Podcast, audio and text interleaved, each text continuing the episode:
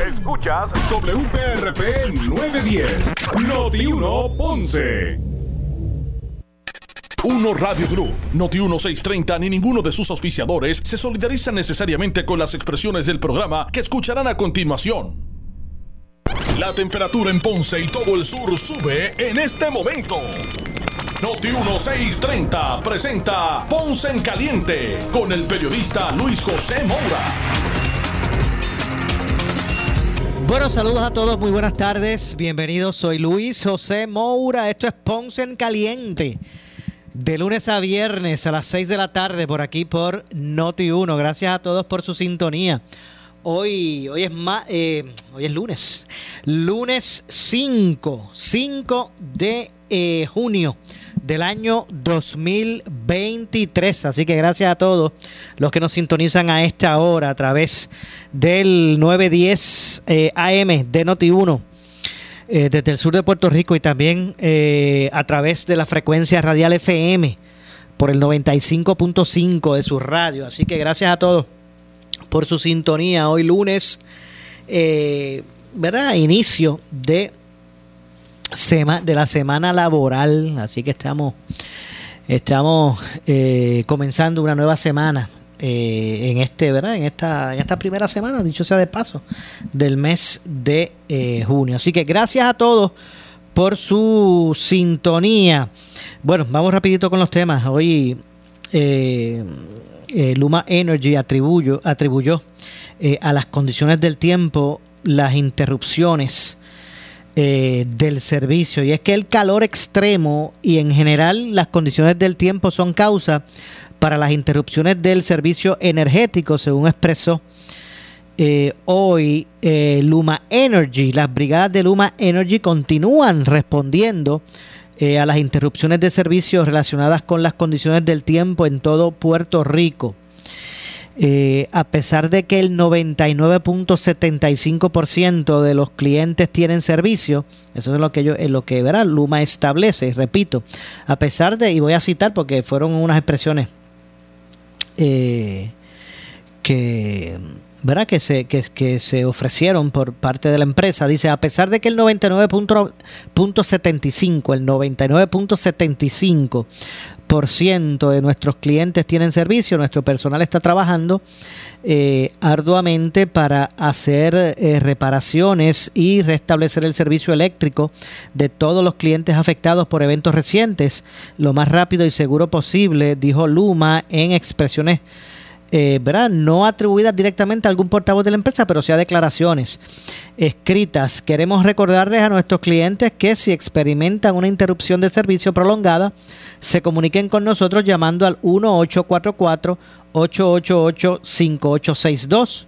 1844-888-5862 o reportándolo a través del portal eh, o la aplicación Miluma agregaron. La declaración de Luma Energy llega en un momento de calor extremo en Puerto Rico, según los datos recopilados en la página eh, web de la empresa contratada para la transmisión y distribución energética. A eso de las 4 y 50 de la tarde, las zonas afectadas, eh, ¿verdad? Eso fue hace eh, hora y pico, ¿verdad? Las zonas afectadas incluían municipios que corresponden a las regiones de Bayamón, con 1.534 clientes fuera, Mayagüez con 1.313, Ponce con 741, Caguas con 737, Arecibo con 253. En total, unos 4.760 clientes eh, permanecen sin servicio. De hecho, se me escapa el nombre de Juan, pero uno de los directivos de. Yo hablé. Hoy tuve la oportunidad de hablar con él el, uno de los, de los vicepresidentes de, de programa de Luma, hoy hablé con él y, y él me explicaba esto del, del, del, calor, ¿verdad? De, de, la atribución de que las condiciones del tiempo y el extremo, esta, ¿verdad? Esto, esta ola de extremo calor, eh, eh, pues ha provocado el, estas interrupciones de servicio, él me explicaba que no era como para que se pensara, bueno, es que el calor calienta los equipos y se tumban para proteger. No es eso, ¿verdad? No es como el celular, ¿verdad? Que el celular cuando se calienta se no, no, se puede usar, ¿verdad? Él mismo tiene un, un, ¿verdad? Este, un mecanismo para, de protección de que pues, se tumba, ¿verdad? se bloquea, se frisa. Eh, pues él me explicaba que de eso no es lo que se trata, que la gente no piense que cuando ellos están atribuyéndole al calor extremo, es que, bueno, pues se generan altas temperaturas, los equipos se calientan y se tumban. no, es lo que me hablaba era que el extremo calor ha permitido que, pues que la demanda del servicio eh, aumente de una forma vertiginosa y que con las deficiencias de generación, como ellos las establecen, ¿verdad? Luma establece que hay unas deficiencias de generación, eh, pues eso ha eh, acelerado o ha provocado precisamente los relevos de carga y los apagones, porque el extremo calor ha permitido que la gente pues prenda más tiempo el aire, lo prenda más temprano, utilice muchos eh, enseres de, enfriamiento, por decirlo así a la vez, o que muchos eh, o que se verá o que se eh, comience a utilizar mucha mayor cantidad de energía, ¿verdad? Que la que la demanda aumente de una forma vertiginosa y que esto pues afecte porque también tienen todavía ellos confrontan según dicen problemas con generación, entonces pues la, la oferta, o debo decir la demanda, la demanda excede la oferta. Al menos eso es lo que han tratado ellos de explicar en ese sentido. Eh, nada, que es parte de eh, las explicaciones que se han dado con relación a las interrupciones recientes eh, por parte de, de la empresa repito, establecen que la eh, demanda eh, ha excedido por mucho la oferta por las olas de calor que se están eh, registrando. Esto pues en unión a las dificultades de generación o al, la falta de generación, como ellos le llaman, que se combina precisamente con una alta demanda. Así que esa es la, ¿verdad? ese es el asunto que ellos establecen por el cual pues eh, se han estado dando estos relevos de carga y estos apagones eh, en ese sentido. Así que insisten en que eh, cualquier cliente que experimente una interrupción prolongada, pues se comunique al 1844-888-5862. Bueno, así que ahí está. Eh, este, este asunto que desde el fin de semana para acá pues se ha, se ha visto de forma eh, enmarcada. Otros aspectos que quería también aprovechar por ahí para ir trayendo, ¿verdad? Este, así como highlights. Y es que hoy el Senado, ¿verdad? No quiero dejar de reseñar, hoy el, Senado aprobó una medida, eh, un proyecto que otorga licencia de conducir Repito, el Senado hoy aprobó un proyecto que otorga licencia de conducir provisional para inmigrantes sin estatus definido. Y es que en la quinta sesión ordinaria, ¿verdad? que está en vigencia en este momento del Senado de Puerto Rico, se aprobó hoy el proyecto del Senado 1127 que permitiría otorgar licencia de conducir provisional a inmigrantes sin un estatus migratorio definido. Eh, como parte de la premisa, eh, ¿verdad? Eh, eh, tengo aquí, ¿verdad? Unas declaraciones que hizo precisamente William Villafañe, que es el que da, hace el anuncio. Dice, esto es parte de la premisa equivocada de que un inmigrante con seguro social tiene estatus migratorio regular, dijo Villafañe en comunicación escrita. Este requisito deja desprovisto el privilegio de la licencia de conducir a aquellos que tienen seguro social, pero no tienen estatus migratorio. Eh, además, se aprobó el informe de conferencia de la relación conjunta, ¿verdad? O de la resolución conjunta, debo decir, del Senado 115, que exige al Departamento de Educación asignar de inmediato asistentes de servicios especiales eh, para el estudiantado de educación especial que tomarán cursos en verano. Pero ya este es otro asunto que, que no tiene que ver. Y es que me imagino que estos temas migratorios, pues ahora son muchos más ¿verdad? tienen más visibilidad cuando precisamente en muchas industrias que están tratando de conseguir bueno, empleados del extranjero para poder, por ejemplo, la industria de la agricultura, ¿qué es lo que está buscando? Pues empleados, manos extranjeras que vengan a, a recoger las cosechas Eh, entonces, pues estos temas migratorios, pues ahora pues están más visibles, ¿verdad? En, en, en la isla, así que en ese sentido, hoy se aprobó ese tipo de, legislación. Bueno, vamos a ver lo que ocurre con relación, con relación a todo esto. Otro de los aspectos que hoy se dieron a conocer es que el panel, y escuche esto, este, parece que el, el asunto con el senador, ex senador Albert, o el senador Albert Torres, pues sigue, ¿verdad? Sigue latente. Sigue latente. Y es que el panel sobre el fiscal especial independiente anunció que el 7 de junio próximo, hoy es que 5, el 7 de junio de este año, ¿verdad? A las 10 de la mañana, los fiscales presentarán nuevamente cargos contra Albert Torres Berrío, senador por el distrito de Guayama, en el Tribunal de Primera Instancia de San Juan. Así que vuelven a la carga. Entre los cargos están soborno y violaciones al Código de eh, Anticorrupción, entre otros. El martes 18 de abril pasado, la jueza eh, eh, Alfrida M. Tomei Invert determinó que no había causa para arresto contra el senador Torres Berríos del Partido Popular Democrático. Eh, los cargos se, deriva, se derivan de eventos que supuestamente ocurrieron en el 2021, cuando Torres Berríos solicitó dinero, según ellos están, han estado alegando, a sus empleados y cometió eh, alegadamente acoso laboral. Se sometieron ocho declaraciones juradas para este caso. Entre los denunciantes figuró el secretario del Departamento de Agricultura, el propio secretario Ramón González Beiro. Nada, que aun cuando el martes 18 pasado, 18 de abril, la jueza eh, Tomé Invert determinó que no había causa para arresto contra el senador, eh, pues nuevamente van a la carga ahí como en apelación. El panel del fiscal especial independiente anunció que, bueno, pasa, hoy es 5, pasado mañana, va nuevamente a la carga y van a presentar cargos contra Alberto o Albert, te voy a decir Torres Berrío, que es el senador por el distrito de Guayama con relación a ese asunto. Así que esos son otros de los elementos que está por ahí en el ambiente. Ahorita que estaba hablando de, de, de bueno, no de Luma, sino de energía eléctrica. Hoy también se supo, ¿verdad? De otra parte, que Genera PR, que es la empresa que ahora estará a cargo en Puerto Rico de la generación de la energía.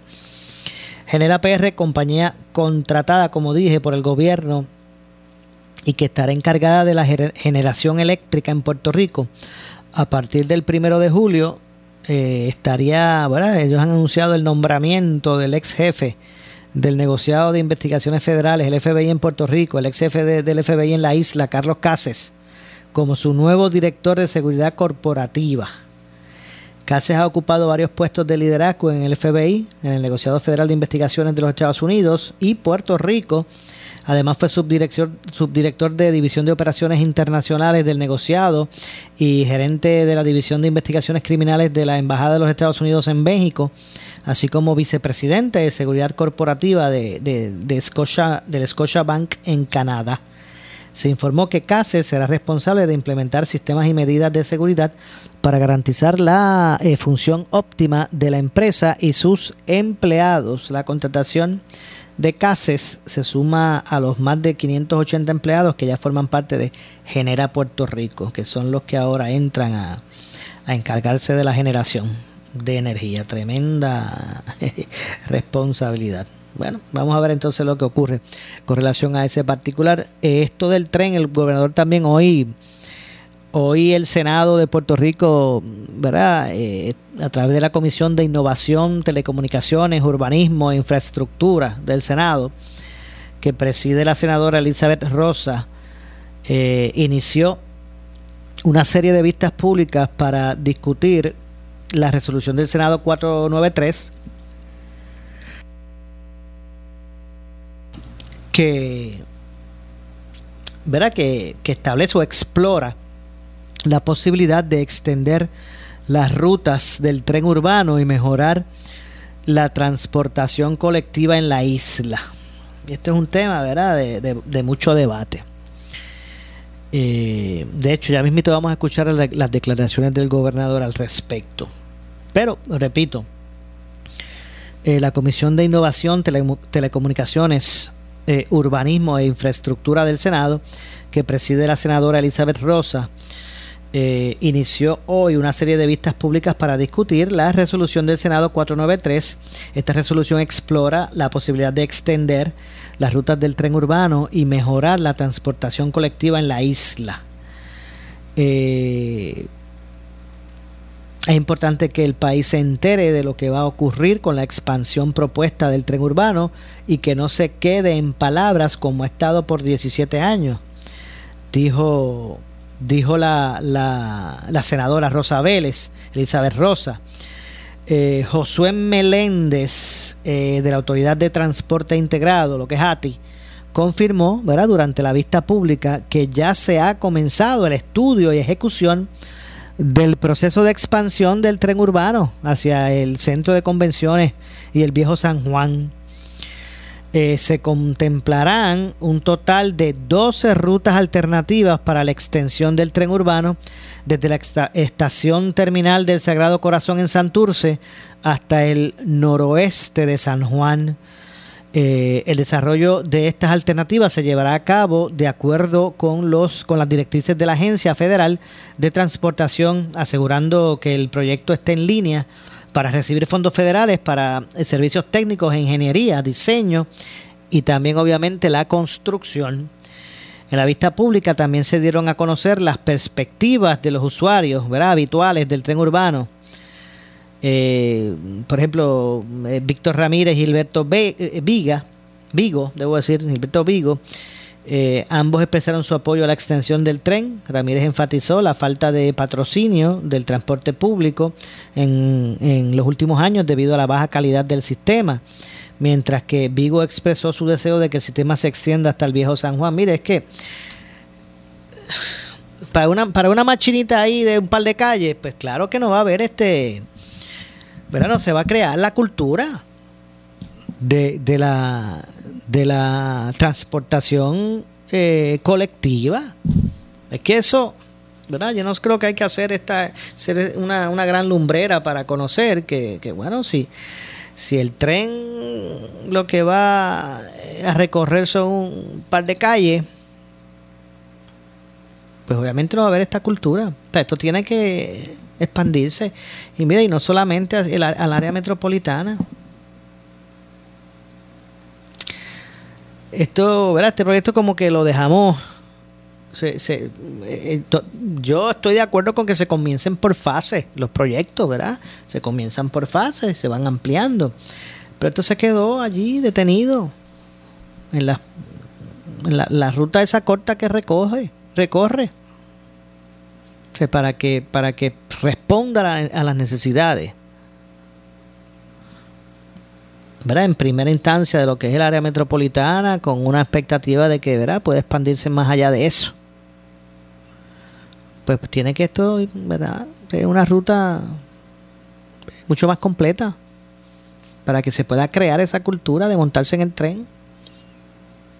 Como cuando usted viaja a Nueva York, ¿verdad?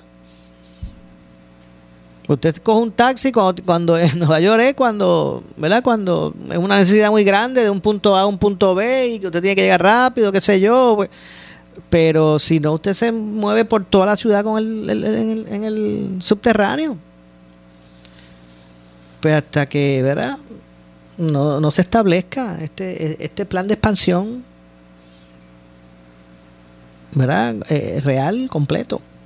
Pues usted no espere que se cree una cultura de, transportación colectiva como debe ser, ¿verdad?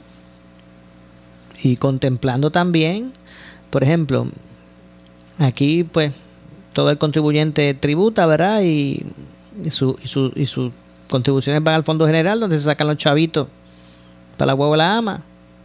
Y usted sabe lo que pasa con la huevo de la ama, lo que recorre la ama. Y, y que, que ¿verdad? ¿Cuál es la, a cuál es la comunidad que sirve?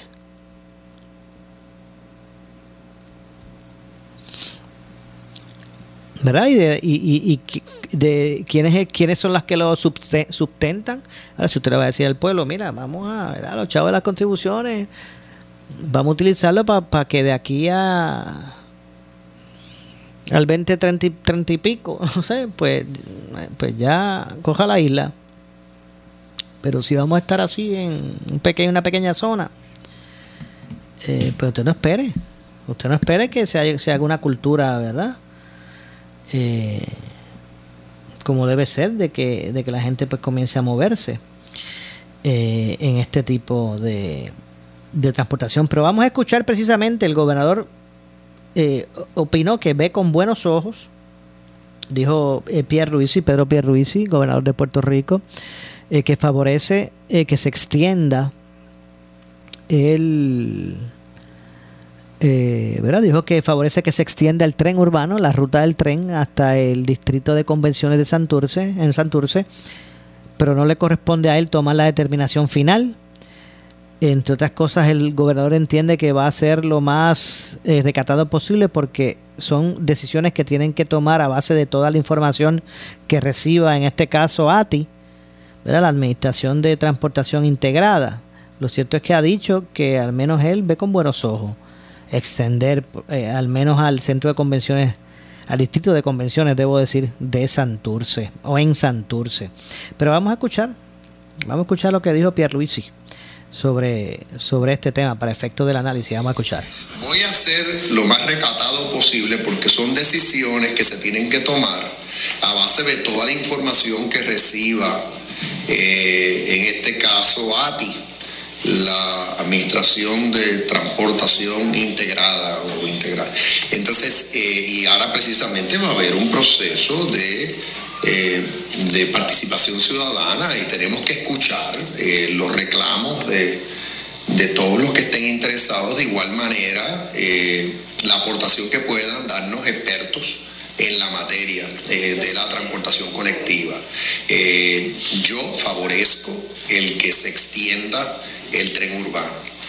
Eh, pienso que las dos alternativas que menciona, es decir, tren liviano y autobuses modernos, eléctricos, son las, las que están sobre la mesa. Eh, lo importante es que esta transportación adicional eh, se dé de la manera eh, más costo efectiva posible para aprovechar al máximo los fondos federales que tenemos a nuestra disposición. Estamos aprovechando una oportunidad. Ahora hay fondos federales como no lo habían antes para precisamente hacer este proyecto, o sea, considerarlo. Entonces, en cuanto ya a la ruta como tal, veo con buenos ojos que sí, que se, básicamente que se, que el tren urbano pues eh, eh, continúe eh, y llegue mínimo hasta el área del centro de convenciones, pasando por el área de Santurce y luego Miramar. Eso, esa ruta a mí me parece que hace todo el sentido del mundo también. Eh, pienso que hace sentido que tenga paradas en la trayectoria, en esa trayectoria, eh, eh, como se ha reportado ya, pudiera haber una segunda extensión que llevaría la- esta transportación colectiva hasta el área de Puerta de Tierra en el Viejo San Juan, particularmente el área cercana a los muelles. Eh, así que eso, en principio, también lo veo con buenos ojos. Lo que pasa es que todo esto hay que estudiarlo, hay que ver, hay que ver la disponibilidad de fondos federales que tenemos. Eh, pero eso es lo que te puedo decir. No estoy tomando una decisión en este momento porque me parece que sería eh, prematura y, y que no, y no apropiada, porque realmente el ente que debe estar tomando esta decisión es ATI. Luego de consultar a quien tenga que consultar estaremos informando al pueblo debidamente sobre el, sobre el tema en el proceso. Pero no, pero, no se consideran nuevas líneas, digamos, Cagua, Carolina, el aeropuerto. Bueno, es que esos son otros temas. Ya en el caso de Caguas, lo que sé que está ocurriendo es que el- la transportación que tenemos ahora mismo, eh, el BTR, como le llaman, la- la- los autobuses estos de gran tamaño, está la, el uso eh, ha sido apropiado.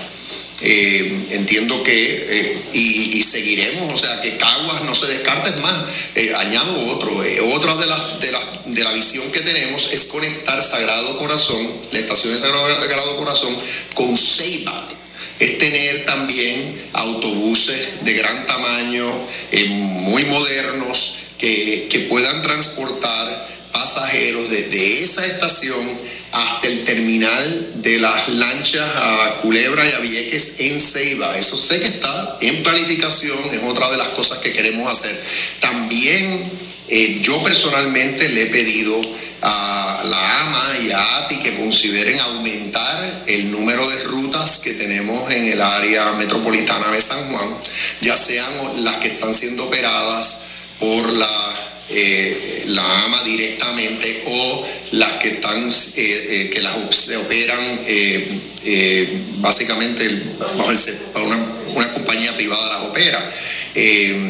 entiendo que ahí hubo un proceso de competencia y que está, si no se adjudicó ya, quién va a ser el que va a ocuparse de la de la operación de algunas de las rutas, es decir, qué entidad privada se va a ocupar de la de de, operar algunas de esas rutas, está a punto de anunciarse, pero mi visión es ampliar, es ampliar el número de rutas. Lo que estoy viendo es que está aumentando el patrocinio de tanto el tren urbano como de las mismas eh, de los mismos autobuses eh, que tenemos en el área metro y eso me complace. Lo importante es que eso siga aumentando porque eh, transportación colectiva es buena eh, por diversas razones, desde eh, el mismo ambiente hasta congestión vehicular y la misma comodidad de, nuestra ciudadanía,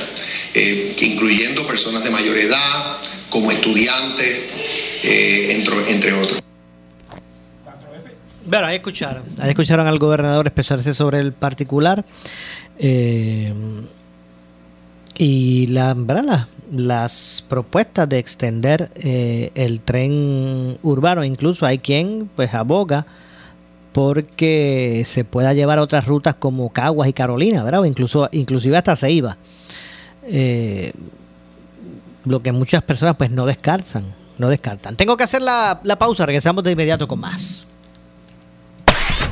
Breve le echamos más leña al fuego en Ponce en Caliente por Notiuno 910.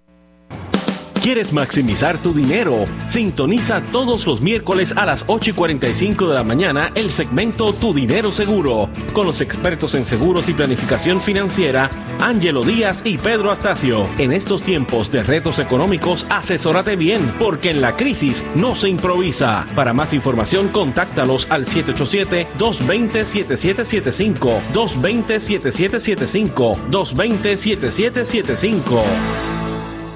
Música Atención empresario, te invitamos a ser parte de la Cámara de Comercio del Sur y goza de los beneficios. Plan médico grupal diseñado para los pymes, con cuatro opciones de cubierta y costos de primas más bajos. Envío de promoción a sobre 800 contactos y desarrollo de relaciones de negocio, entre otros. Llama al 844-4400 y forma parte de la Cámara de Comercio del Sur desde 1885, brindando servicios a la comunidad empresarial del sur de Puerto Rico. Únete hoy. Si tienes 40 años o más, la prevención es lo más importante para evitar el cáncer de colon, esófago o estómago. En Advance Endoscopy Center, el único centro de endoscopía ambulatoria acreditado en Puerto Rico, en Ponce Bypass, el doctor Álvaro Raymondé, gastroenterólogo por Certify, cuentan con los equipos más avanzados, incluyendo ultrasonido endoscópico, para la detección temprana de lesiones que pueden desarrollarse en cáncer de colon, esófago, estómago y también cáncer de páncreas. Llámanos al 843 1129. Llegó el momento de montarte o cambiar tu vehículo. Henry Motors, el mega dealer. Liquida el inventario de vehículos usados 2022 y años anteriores. Compactos, familiares, utilitarios y comerciales. Y los tenemos nuevos también. Aceptamos ofertas razonables. No rechazaremos ninguna solicitud. Somos expertos en conseguir aprobaciones. En las facilidades de Henry Motors Outlet en la comodidad de la Avenida Las Américas de Ponce. Y Henry Motors en el Ponce Bypass. Del día primero al sábado 10 de junio. Esta es tu oportunidad. Somos Noti 1630. Noti 1630. Primera fiscalizando. Ya estamos en la temporada de huracanes 2023 y en Noti 1630 estamos en cobertura Alerta 630 con la meteoróloga más escuchada y seguida en Puerto Rico, Débora Martorell. Fue publicado el pronóstico más esperado para esta temporada de huracanes. Se pueden desarrollar de 12 a 17 sistemas tropicales. De estos, 5 a 9 serían huracanes, 1 a 4 serían intensos. Cuando hablamos de huracanes intensos son categoría 3 o más. Tenemos el equipo más completo para informarte en esta temporada de huracanes 2023 con la cobertura Alerta 630. Somos Noti 630. Primera fiscalizando. Alerta 630. En esta temporada de huracanes es presentado por Claro, la red más poderosa, Ecomax, la gasolina top tier con mayor rendimiento e insuperable calidad. Y auspiciado por Coloso 360. En esta temporada de huracanes mantén tu alacena al día de provisiones con Coloso. Restaurante El Platanar en Santa Isabel. Farmacia Guayabal 2. Innovation Force Solar Systems. El área sur está que quema. Continuamos con Luis José Moura y Ponce en Caliente por el 910 de tu radio. Bueno, son las 6 con 34, 6 con 34 minutos en la tarde, estamos de regreso. Soy Luis José Moura, esto es Ponce en Caliente, de lunes a viernes por aquí por Noti1, de, de 6 a 7, analizando los temas de interés general en Puerto Rico, siempre relacionando los mismos con nuestra región. Así que eh, gracias a todos por su sintonía, se les va el barco. Asimismo, se les va el barco con las enmiendas al código electoral, advierte el gobernador a la legislatura. Y es que Pedro Pierluisi señaló en el día de hoy eh, que a la legislatura se le va el barco, se les va el barco. Eh, si no atienden las enmiendas al código electoral antes del fin de la actual sesión legislativa. Eh, vamos ¿verdad? a escuchar parte de lo que dijo el gobernador al respecto. Eh, escuchemos a Pedro Pierluisi. En cuanto al código electoral, lo que vi fueron expresiones del presidente de la Cámara a los efectos de que sí, que efectivamente quieren atender las enmiendas antes de que culmine esta sesión. No he visto expresiones del presidente del Senado, pero tiendo a pensar que, que tiene la misma intención. Sé que el presidente, el nuevo presidente del Partido Popular Democrático quería interceder en el asunto. Ya eso es un asunto interno del, del Partido Popular. Pero si no actúan antes de que culmine esta sesión, pues hasta cierto punto se les va el barco. Porque ya hay que prepararse para las próximas elecciones, hay que emitir reglamentos, hablo de hablo la comisión, y entonces, o sea que los cambios tienen que darse ahora o ya estarían a destiempo, o sea, afectarían eh, todo el proceso electoral.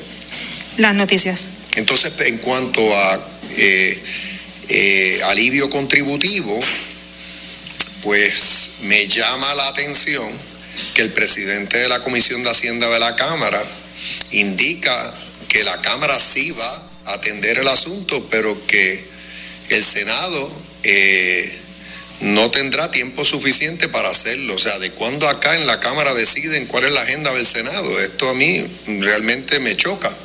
Pienso que es un asunto importante. El pueblo en general, los pequeños y medianos comerciantes, eh, por otro lado, están esperando un alivio. Eh, es cuestión de que se enrollen las mangas y lo trabajen. Si van a hacerle enmiendas a lo que sometió la rama ejecutiva, pues que las hagan y entonces en su momento yo las considero. Pero el no hacer nada sobre este asunto y postergarlo para la próxima sesión, a mí me parece eh, eh, que es una irresponsabilidad. Es cuestión de atenderlo eh, responsablemente.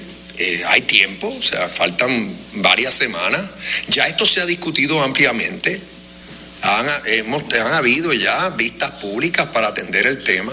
El secretario de Hacienda y su equipo de trabajo están a la disposición eh, de tanto Cámara como Senado para abundar sobre cualquier asunto relacionado con el Código de Rentas Internas. O sea, que, que, ¿sabe? que se pongan realmente, eh, se, se, agilicen, o sea, que se pongan las pilas y, y hagan lo que tienen que hacer por el bien del pueblo de Puerto Rico.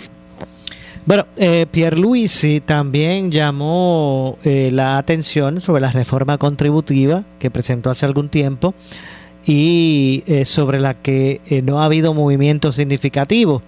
Eh, manifestó su, ¿verdad? Este, su, su pensar al hecho de que la Cámara indicara que atendería el asunto, pero que el Senado no tendría tiempo para hacerlo. Es cuestión de que se visito, ¿verdad? Pierre Luis es cuestión de que se enrollen las mangas y lo trabajen. Si van a hacerle enmiendas que a lo que sometió la rama ejecutiva, pues que las hagan entonces. En un en su momento yo las considero, eh, pero eh, no hacer nada sobre el asunto y postergarlo para la próxima sesión, a mí me parece que es una irresponsabilidad, dijo Pierluisi.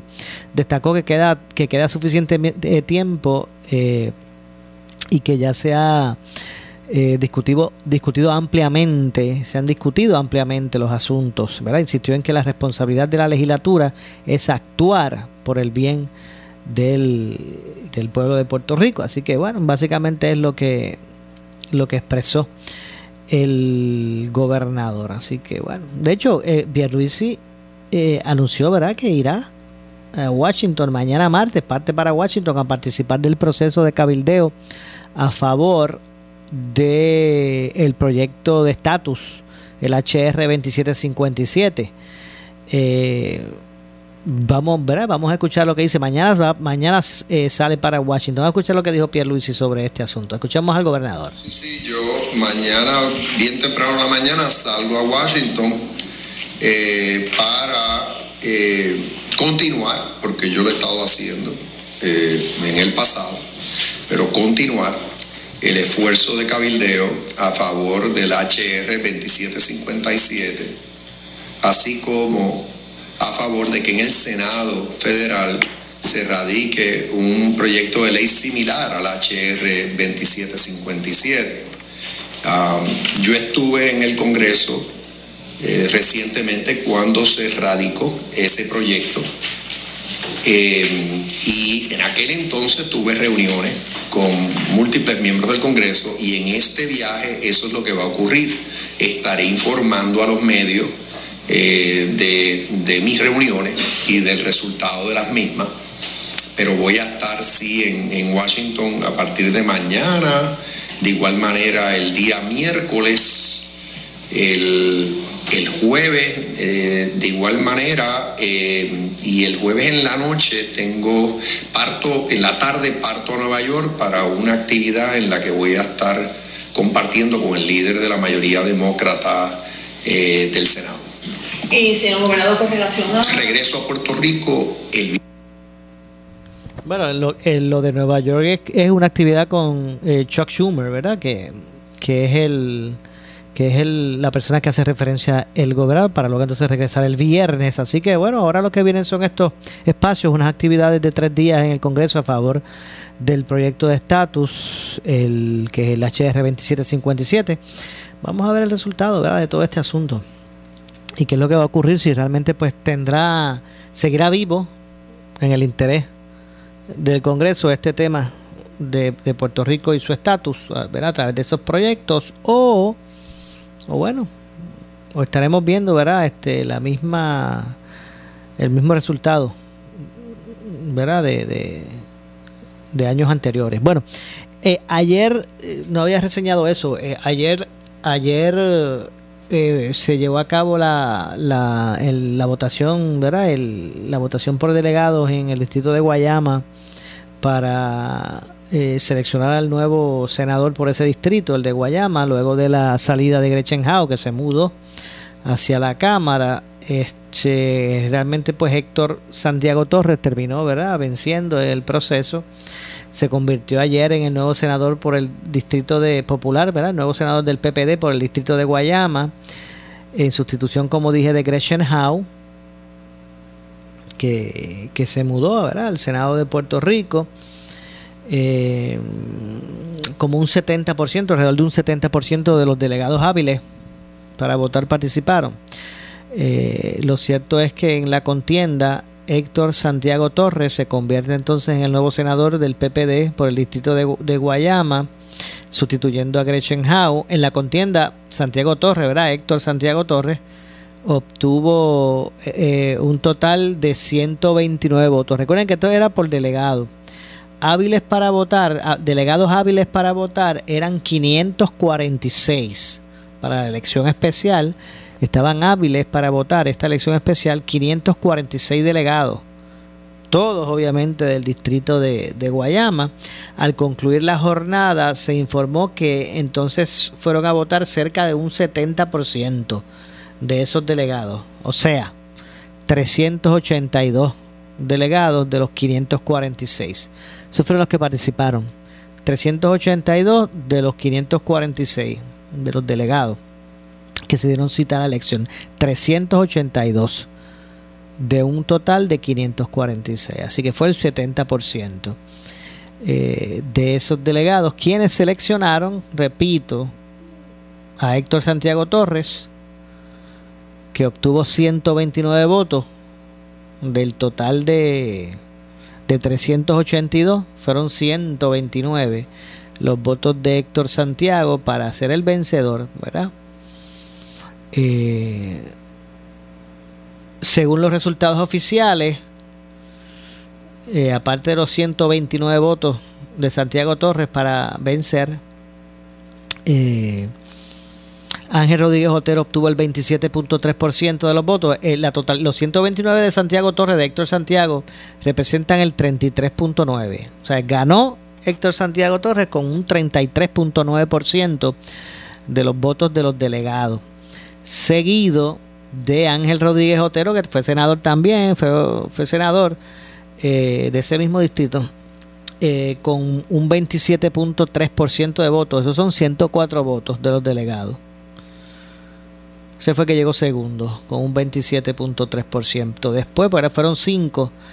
Después eh, estuvo, vamos a ver por aquí, después estuvo Juan Carlos Figueroa, ese es el, el administrador de la ciudad de, Guaya, de, de, de Juanadía.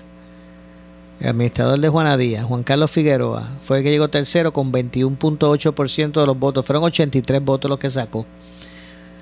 Eh, después de esa estuvo Roberto Colón con el 8.9, que fueron 34 votos. Y la menos que obtuvo votos fue Ciela, que también fue legisladora, Carmen eh, Ciela González, que obtuvo el 8.1% de votos, que fueron 31. Repito, 129 votos, Héctor Santiago Torres. Con esos 129 votos, estoy hablando de delegados, no fue una elección de pueblo, fue de delegado.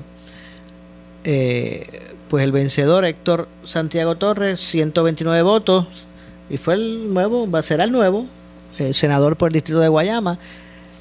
Le siguió Ángel Rodríguez Otero con 104 votos, Juan Carlos Figueroa con 83 eh, después de eso, Roberto Colón con 34 votos y Ciela González con 31 votos.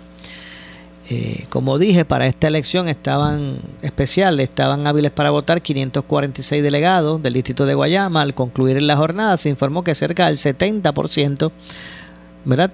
con un total de 382 de, de los delegados, pues se, se, se llevó a cabo la, el proceso especial entre otras cosas. Así que bueno, eh, han habido varios, varios, varias reacciones de varias reacciones de, lo, de algunos de los alcaldes de ese distrito de Guayama, pero veremos, veremos a ver lo que ocurre, ocurre con esto. De hecho, se, se me ocurre traer entonces a colación de una vez que, mire, lo que es el, ahora mismo se está debatiendo en la legislatura, eh, dos, hay dos proyectos ¿verdad? Que, que, que se están debatiendo que han traído controversia, entre otros, pero los más recientes. Uno, esta iniciativa de buscar reducción de jornada en el sector público, en los empleados de gobierno, pero una reducción de jornada en cuanto a días de trabajo.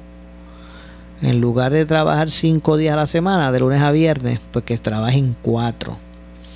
Pero esto no implicaría, en la propuesta no implica ¿verdad? Que las horas que se hacen a la semana, que en el gobierno creo que son 38.5 o 37.5 o 38.5, no estoy seguro. Son las, las, las, horas que hacen los empleados públicos en, en, en, en, la semana, ¿verdad? la semana. En el, muchas veces un full time de, de, un, de una empresa privada son 40 horas a la semana. En el gobierno son 37.5 o 38.5, no, no recuerdo muy bien el dato. Pues la propuesta no es que esas 38.5 o 37.5 horas las hagan en cuatro días en lugar de cinco días, como es ahora. No, lo que se propone es que trabajen más que cuatro días y, no trabajen, verán, eh, eh, hagan más que 32 horas. Realmente serían 32 horas en esos cuatro días. No es que tienen que completar la, la jornada de horas actual de 37.5, es que hagan más que 32 en cuatro días, con un día menos de trabajo y que el sueldo actual pues no se, no se toque. O sea, que se ganen lo mismo. Lo que se están ganando ahora trabajando 37.5 horas, que se las ganen trabajando más que 32, porque van a trabajarían más que de lunes a jueves. Digo, eso se, eso se moverá. Algunos trabajarán, eh, ¿verdad? Martes a viernes o así. Eh, pero que lo hagan en cuatro días. Eso es lo que se propone. Y también está el proyecto de enmienda constitucional, ¿verdad? Son los dos que se están debatiendo, ¿verdad? Fuertemente ahora. El otro es un proyecto que traería consigo una enmienda constitucional para que el, se certifique, el, gobernador en, en, elección general que se certifique, sea el que tenga el 50% más uno del total de los votos de los participantes en, en la elección. ¿Verdad? Ahora mismo en Puerto Rico el estado es el siguiente, es que el, el, que se certifica, el candidato a la gobernación que corre, que se certifica como vencedor es el que saque más votos dentro de los que participaron. Si es uno, si uno, si son cuatro, si son cinco, si son tres candidatos, ¿verdad? El PIB presenta uno, el PNP presenta otro, el PPD, este, ¿verdad? El eh, Movimiento, Dignidad, toda esa gente presentan sus candidatos y actualmente el que más votos saque entre esos que participaron es el que gana. Pues eso no es lo que se quiere, lo que se quiere es que se enmiende la constitución para que se certifique como ganador el que tenga el 50% de votos más uno. Si eso no ocurre, si eso no ocurre, pues se irían a una segunda vuelta. Y ahora pues se abre, habla insistentemente de, la candidatura a la gobernación, ¿verdad? Pero, pero yo imagino que la larga será para todos los candidatos, porque si, si supuestamente es injusto ¿verdad? Que un funcionario público, eh, digo, un funcionario, ¿verdad? Electo, si ahora mismo supuestamente no es, no es representativo que un funcionario electo salga con el menos con, menos del 50 más uno de los votos, pues imagino que eso a la larga es lo que se va, a se va a proponer es que sea para todas las candidaturas, no más que para la gobernación. Me imagino que lo mismo será con el comisario residente, lo mismo será con los alcaldes, lo mismo será con los legisladores. ¿verdad? Desde alguna perspectiva. Yo me imagino. Entonces, pues yo tomo ahora esta elección de ayer en, en el distrito de Guayama. Pues imagínense, si, esto, si eso fuese así como se quiere, y repito, no ven, o sea, esto no es malinterpretar, esta elección de, del distrito de Guayama fue totalmente ¿verdad? legítima y Héctor Santiago Torre ganó este, de forma legítima y con una ventaja, ¿verdad? razonable y, ¿verdad? Y que es bueno ver también que jóvenes eh, se impongan en estos procesos, porque aquí yo veo nombres, ¿verdad? Conocidos de los que participaron, que tenían experiencia, no estoy cuestionando eso. Lo que estoy traspolando es si esto fuese como se quiere, de las de segundas rondas, en estos procesos, si no tienen el 50, pues imagínense, Héctor Torres, Héctor Santiago Torres, ganó con el 33.9. Entonces tendría que hacerle una segunda vuelta. Hacer una segunda vuelta. Ahí darle el break a Ciela, a Ángel Rodríguez Otero, a Roberto Colón, a Juan Carlos Figueroa. Darle el break que ellos se pongan de acuerdo allí, se unan y hagan, lleguen a acuerdos y cosas y a ver si entre todos los votos de ellos se, se, se, seleccionan a uno y, y, deciden unirse para el, 50 más uno. Pues ese debate está ahí. Y, y, y, y, lo propongo para que ese debate lo haga también usted en su casa. Y, usted pues tome decisión, tome postura, porque eso viene. Y aquí es sencillo. Es si usted entiende que es representativo, ¿verdad? Si regresamos a si regresamos a la candidatura a la gobernación, si usted cree que es representativo, que el que se certifique como ganador sea el que más votos saque de entre los que compiten o que tenga que ser a base o basado, que se, el, que se certifique como ganador el que obtenga el 50 más 1, pero de la totalidad de las personas que participan en elección. No con referencia a los que compiten al puesto, como es ahora. En Puerto Rico ahora mismo, el que más votos saque de los que aspiran, de los que compiten, ¿verdad? Los que eh, compiten, el que tenga más votos de eso es el que gana. Pues no, lo que se propone es que sea el que tenga 50 más 1 de los votos en relación a todos, o sea, a todos los que fueron y participaron y votaron. Para dar un ejemplo sencillito, si realmente la totalidad de votos, esto es un ejemplo ¿verdad? bien hipotético, si fueron 100 personas a votar, pues el que gane, para, que, para que se pueda certificar a alguien, tiene que tener 51 votos de los 100. De lo contrario, pues había que ir una segunda ronda y así sucesivamente. Así que ese es el debate. Ese es el debate que está en este momento. Eh, que tiene que ver con el aspecto electoral. Ahora, mire usted tranquilo, o tranquila, eh, o tranquilo, porque para que esto sea posible tiene que ser basado en una enmienda constitucional. O sea, tiene que haber un referéndum donde la gente vote y avale o no, avale o rechace eh, la propuesta. Así que esto no es por legislación cualquiera. Aquí tendría que haber una, una enmienda a la Constitución que no se puede hacer de ninguna otra manera que no sea a base de un referéndum eh, donde la gente pues con su voto y para ese referéndum también tenía que ser 50 más 1 bueno me imagino verdad porque eso es este es un sí o un no. un sí o un no. Eh, pero eh, básicamente pues es lo que mantiene ahora mismo el debate en la legislatura y obviamente el, el, el proyecto que originalmente lo propone la senadora eh, Ana Irma Rivera Lacen en términos de de la reducción de jornada, como les dije ahorita. de hecho, me ha estado curioso, que este proyecto se está discutiendo hace como dos semanas ya, ¿verdad? Por ahí se está hablando de esto hace como dos semanas y todavía yo le pregunto la opinión a muchos legisladores y no están claros de, lo que se proponen. Ellos piensan que es que las 40 horas las hagan en, en cuatro días en lugar de cinco. O sea, que trabajen jornada, o sea, de lunes a, por ejemplo, de lunes a jueves, haciendo 10 horas en vez de 8, y ahí pues hacen la, las 40 pero es que eso no es lo que propuso Rivera Lacén. Rivera Lacén lo que propuso es que trabajen cuatro días. Las otras horas no las hacen. Porque van a trabajar cuatro, no cinco. En lugar de 40 horas, 32. Pero que se les pague igual como si tuviesen hecho las 40. Eso es lo que está. Esa es la, la propuesta real para el inicio del debate.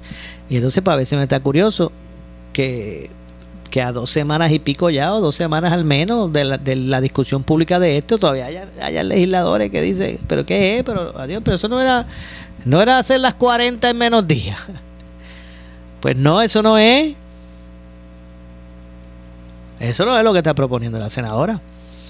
Así que, verá, ambos proyectos son los que, los que en este momento pues captan la mayor eh, atención de el, ¿verdad? del debate eh, en la legislatura y en el, en el debate público eh, en ese sentido.